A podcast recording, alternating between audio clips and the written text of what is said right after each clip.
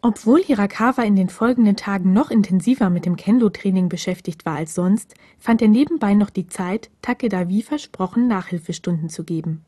Hauptsächlich in Mathematik und Physik. Manchmal fragte sich Takeda unwillkürlich, ob er auch ohne Hirakawas Hilfe an der Seiko Gakuen aufgenommen worden wäre. Doch was half es schon, sich darüber den Kopf zu zerbrechen? Viel wichtiger war doch die Frage, ob Hirakawa an dem Turnier gegen die Huan Oberschule würde teilnehmen können.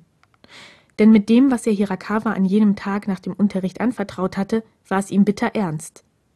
Könnte Hirakawa seinetwegen nicht die Leitung des Kendo-Clubs übernehmen, würde er sich das nie verzeihen.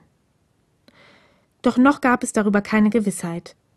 Zwar begegneten Hirakawa und Takeda Kuroi jeden Tag während der offiziellen Treffen des Kendo-Clubs, doch er sprach mit keinem von beiden auch nur ein Wort, und seine Miene glich der einer Statue. Als Takeda am Mittwoch nach dem Unterricht über den Campus schlenderte, bemerkte er eine ungewöhnlich große Ansammlung von Schülern vor der Sporthalle. Sofort begann sein Herz wie wild zu schlagen. Das konnte nur eines bedeuten. So schnell ihn seine Beine trugen, rannte Takeda in Richtung der Sporthalle. Die Schüler hatten sich in einer Traube dicht um das schwarze Brett neben dem Eingang gedrängt. Die meisten von ihnen kannte Takeda aus dem Kendo-Club. Entschuldigung, darf ich mal?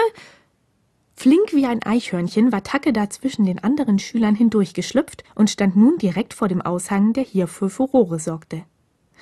Es war die Liste mit den Namen der acht ausgewählten Kendo-Turnierteilnehmer. Takeda hielt den Atem an. Ganz langsam ließ er seinen Blick nach unten wandern. Yamato Kuroi. Natürlich, als Clubvorsitzender war Kuroi mit von der Partie. Schließlich war er ein hervorragender Kämpfer, auch wenn Takeda das nicht gern eingestand.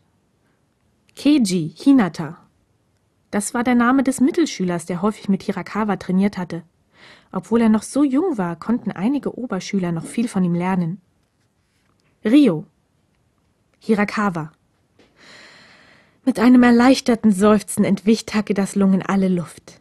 Hirakawas Name stand auf der Teilnehmerliste. Den Göttern sei Dank. Als Takeda sich seinen Weg zurück durch die Menge kämpfte, fühlte er sich, als würde er schweben. Nun endlich, endlich würde alles gut werden.